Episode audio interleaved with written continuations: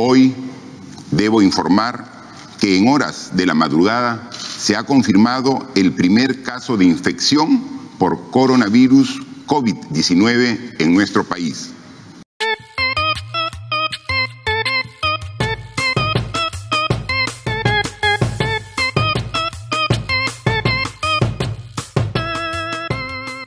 Radio BioI, un podcast de la Reserva de Biosfera Oxapampa Shaninka Yanesha, producido con el apoyo de la cooperación alemana. Con Chris Landauro.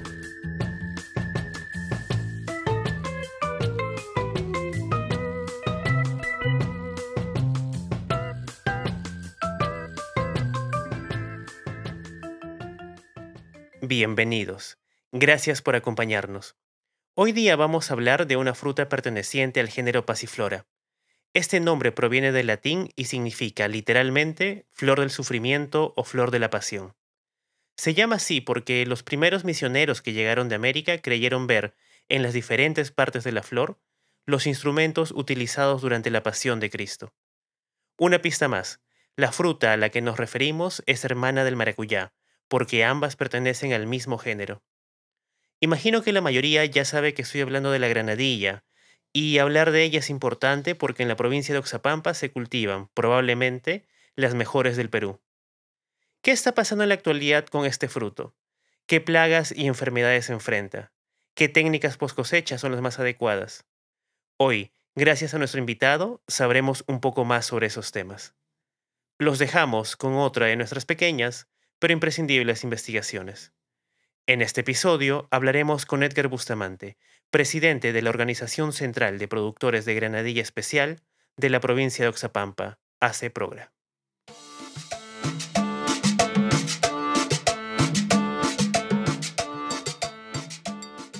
Quiero que empecemos este primer bloque hablando de la norma Global Gap. Aunque la mayoría de nuestros oyentes conoce el término, quisiera que nos expliques qué aspectos abarca dentro del sistema productivo. Bien, Cris, eh, mire, eh, nosotros como Organización Central de Productores de Granadillas Especiales, el 2018 formamos parte de una implementación de eh, esta, certificación de Global Gap junto a una asociación también de Huancabamba que se llama este, Asociación de Productores Agropecuarios de, de Yanachaga, Huancabamba. En ello, este, en esa oportunidad del 2018, le digo, nosotros formamos parte de esta implementación a raíz de la necesidad de poder contar con, una, con un producto de calidad eh, distinta a lo que se producía aquí en el Valle de Oxapampa. Eh, es así que luego de, una, de un largo proceso de implementación, capacitaciones, eh, asistencia técnica de parte de profesionales que vinieron a hacer la implementación, eh, logramos obtener la certificación Global Gap.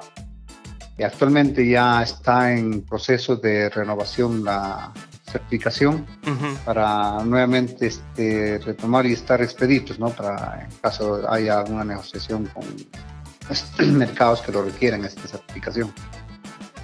En sí, este, eh, eh, el, trabajo ha sido un cambio radical en cuanto al manejo y a la administración de cada una de las fincas de nuestros asociados.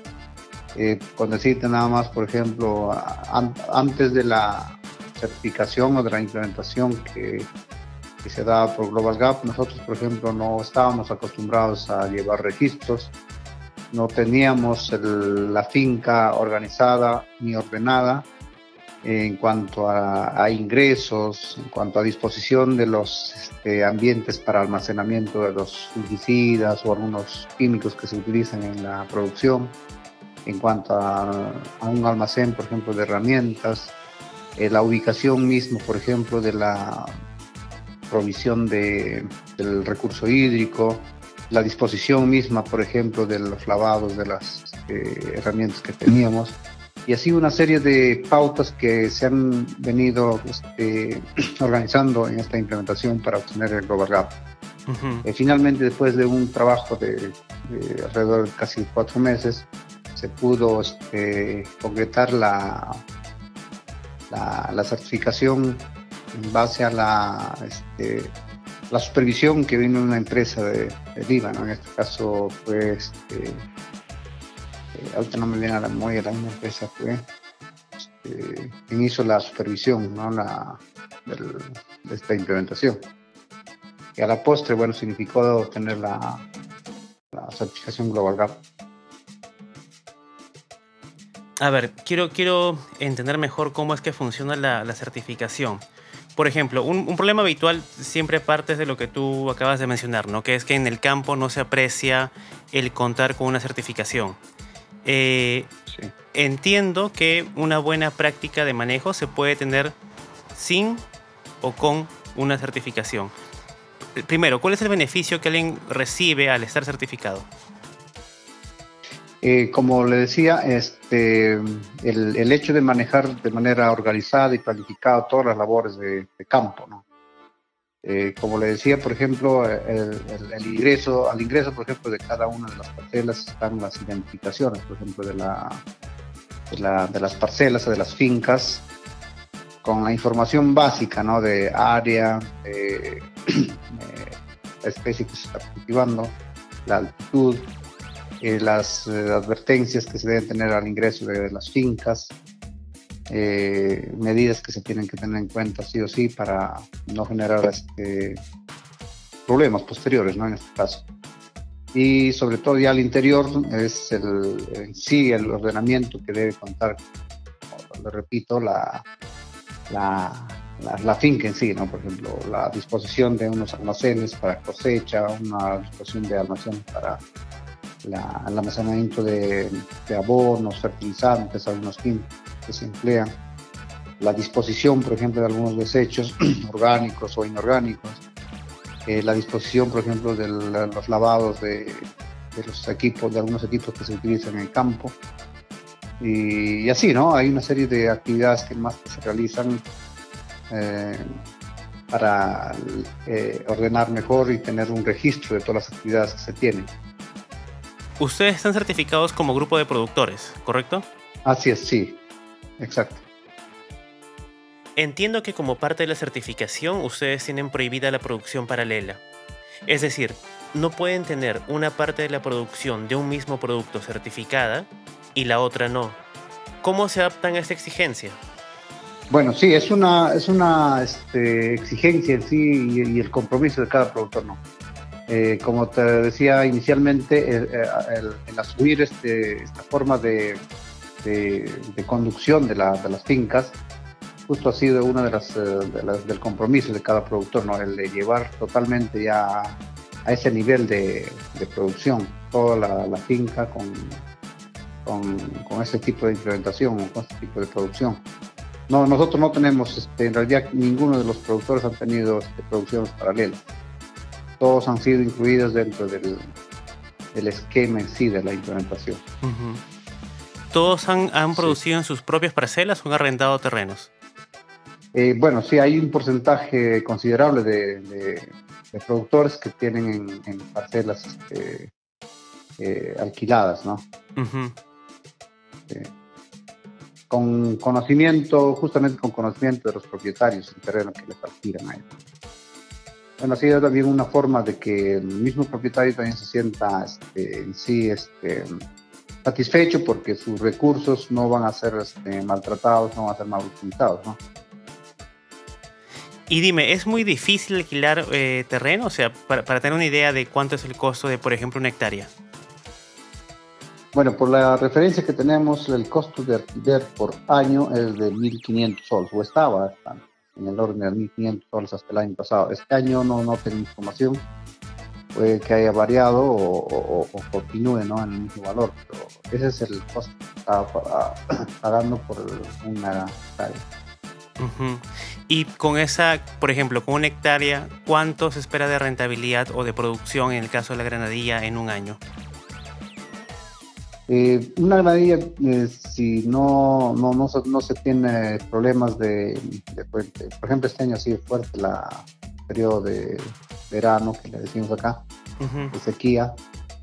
Eh, tranquilamente en, el, en, un año podríamos estar cosechando alrededor de entre 800 a 900 este, cajas por año. Uh -huh. sí, lo que nos garantiza o nos o tenemos una media de, este, 10.000 kilos por año. ¿no? 10.000 kilos por año, ok. Sí, en promedio. ¿Y eso cuánto lo están colocando en el mercado local? ¿O, van a otro mercado ustedes? No, eh, la totalidad del eh, el mercado en sí es nacional. Es muy poquísimo lo que se ha destinado, por ejemplo, a algunas experiencias que han tenido algunos productores de haber vendido algunos compradores para exportación. Es bajísimo, casi insignificante. Por temas más que todo de la incidencia de plagas y enfermedades, y como repito, este año ha sido fuerte la sequía y no se ha alcanzado este, productos de, buena calidad. ¿Y a cuánto lo están colocando en, en mercado, primero con mayorista? Actualmente tengo información, por ejemplo, que están bajísimos los precios de la granilla. Por decirte, hay una categoría que nosotros conocemos de super, que justo les está llegando ahorita por productores que nos han comunicado en los de 12 a 15 soles como máximo, ¿no? La caja de 11 kilos en promedio una extra está llegando a 5 soles menos, hablando concretamente en 10 soles u 8 soles. Y una primera, que es la, la, comercialmente, que se envía, la que comercialmente se envía a Lima, está en 4 o 5 soles, es un precio muy, muy por debajo de los costos de producción. Entiendo. Seguiremos con este tema después de la pausa en el segundo bloque.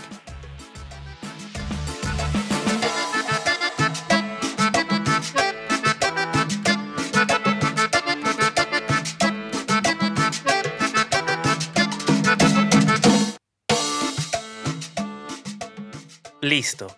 Me decías entonces que la rentabilidad en este momento es mínima, ¿correcto? Es mínima, por no decir nula. ¿no? En realidad es nula ahora, es baja. Y por ejemplo, habiéndote dedicado ya tiempo a producir granadilla, ¿cuánto tiempo crees que pueden soportar con ese nivel de, ganancia? Eh, bueno, este, eh, hay, hay, hay, picos en el año, eh, hablando concretamente, por ejemplo, en el mes de enero, que alcanza una, un precio razonable, eh, que, el que nos, al menos nos, este, nos provee alguna forma de ingreso que nos pueda sostener en, el siguiente, en los siguientes meses. Y otro, hablando concretamente en el mes de entre mayo a junio, que también mejoran un precio, mejoran un poco los precios. De ahí en adelante ya casi todos los precios se han mantenido bajos. Y sobre todo estos últimos años, como le repito, las, eh, hemos tenido problemas de plagas y enfermedades. Y también las consecuencias del cambio climático, que nos han jugado una mala pasada. Claro. Han contribuido mucho en que se mejore la calidad de la, de la fruta, ¿no? ¿Qué plagas, por ejemplo, los están atacando? Aquí, concretamente en Valle, tenemos el problema de la mosca del botón floral, una, una especie de insecto llamada Siops, que es muy, muy crítico, que si no, no, no, no hay un control este, oportuno, se puede traer abajo más de un 50% de su producción. Eh, concretamente hablándole, por ejemplo, este, yo he sido uno de los que, siempre he propuesto que nos incluyan dentro de un programa nacional que se llama el, Programa Nacional del Control de la Mosca de la Fruta. Este Tasiops que le comento es, es, un pariente de esta mosca de la fruta, ¿no? que atacan en costa, en, valles interandinos a, a otros cultivos. Entonces, como, como tenemos este Plan Nacional de, de, Control de la Mosca de la Fruta, yo solicité aquí en Octapampa, por ejemplo, que se nos incluyan o que nos provean de algunos insumos para nosotros este, tener este, esta, esta forma de control que sea amigable, que nos permite tener un producto más inocuo y sin residuos tóxicos, ¿no? como tienen eh, las experiencias en otras regiones del país, hablando concretamente de costa. Entonces, este, pero lamentablemente lo que nos han informado ahora aquí es de que nosotros estamos fuera del, de este plan y no lo pueden considerar por ahora porque no está dentro del plan. ¿no? Entonces, esa es una de las debilidades que, por ejemplo, tenemos nosotros aquí en el Valle de Oxapam.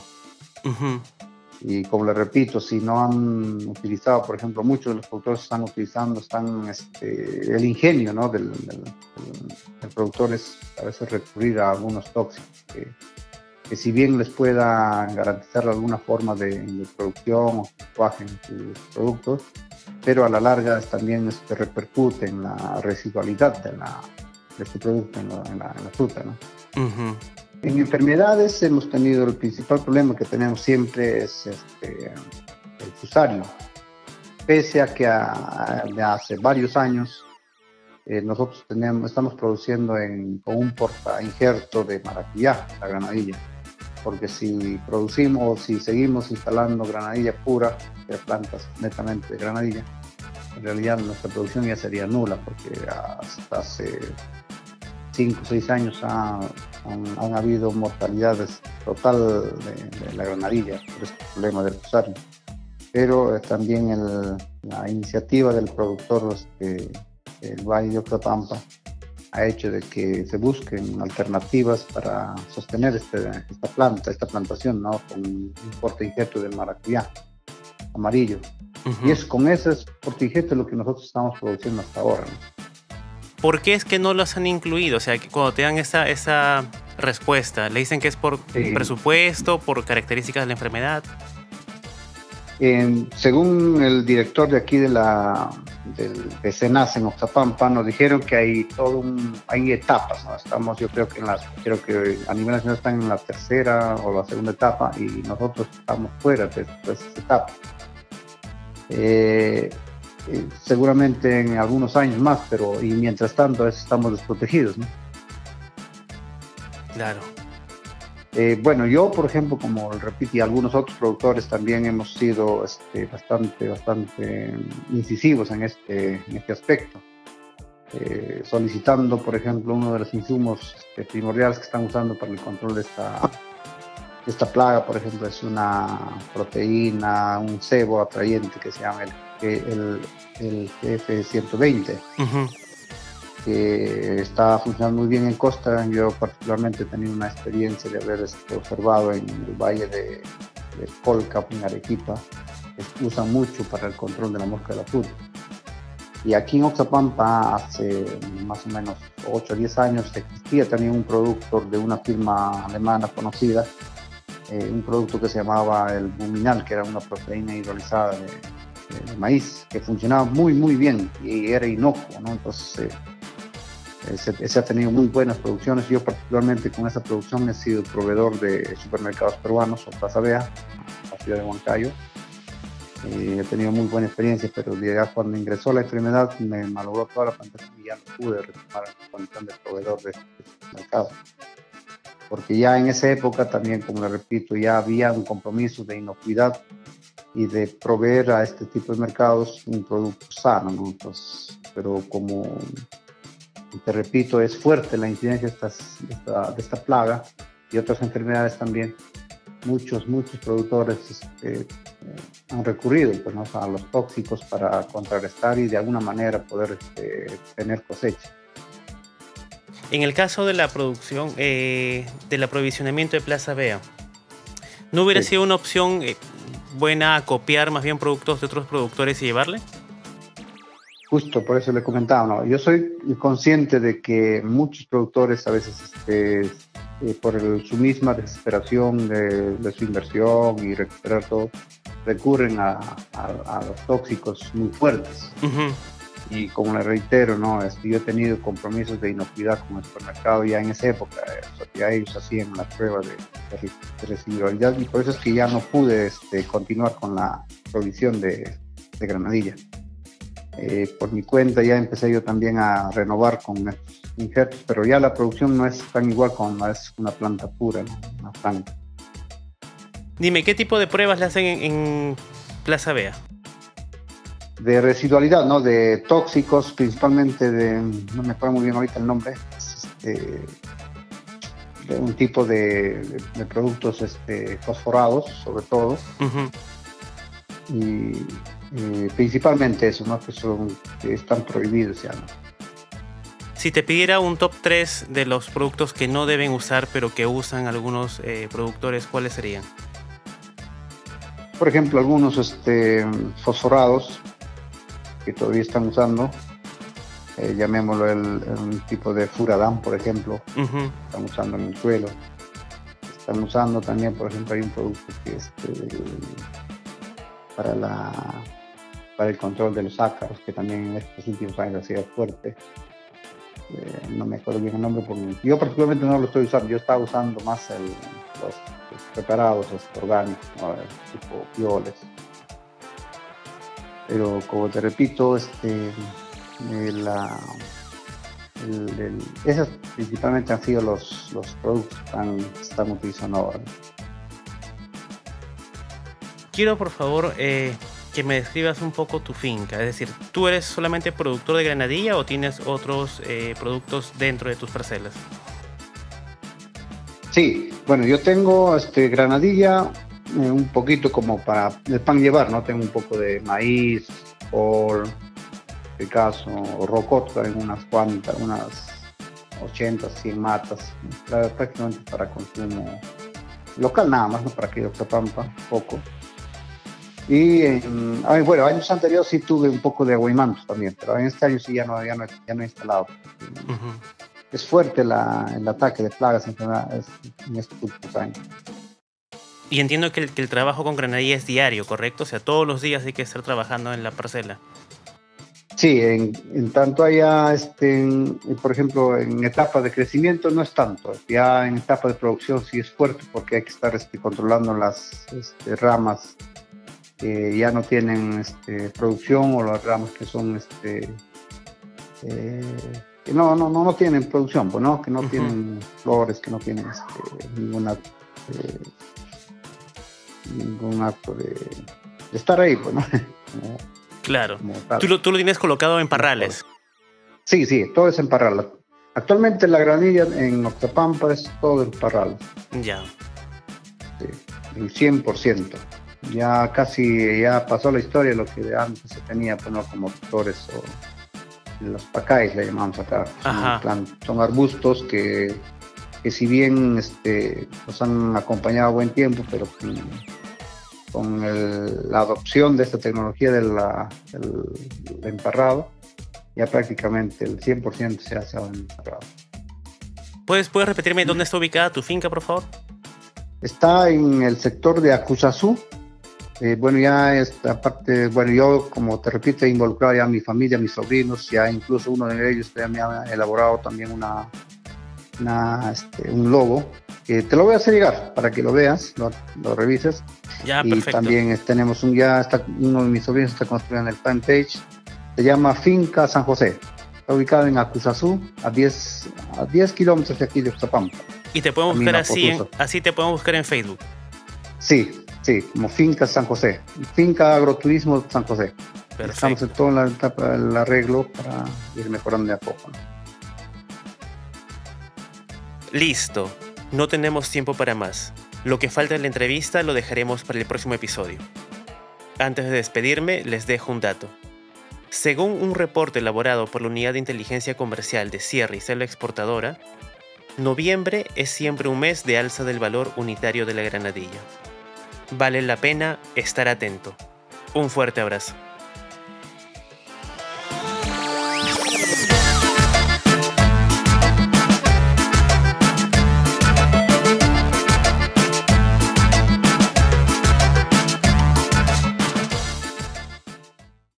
En algunos años, las voces de las personas entrevistadas podrán perder fuerza.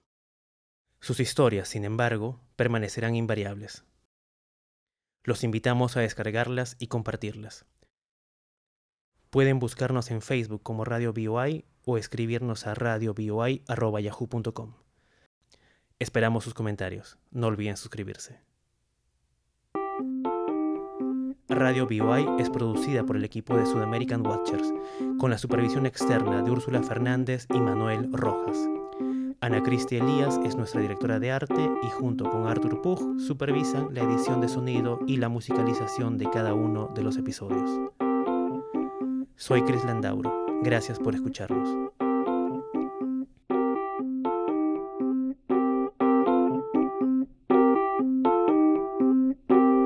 Este programa llega a ustedes gracias al apoyo de la Cooperación Alemana para el Desarrollo implementada por la GIZ a través del programa ProAmbiente 2.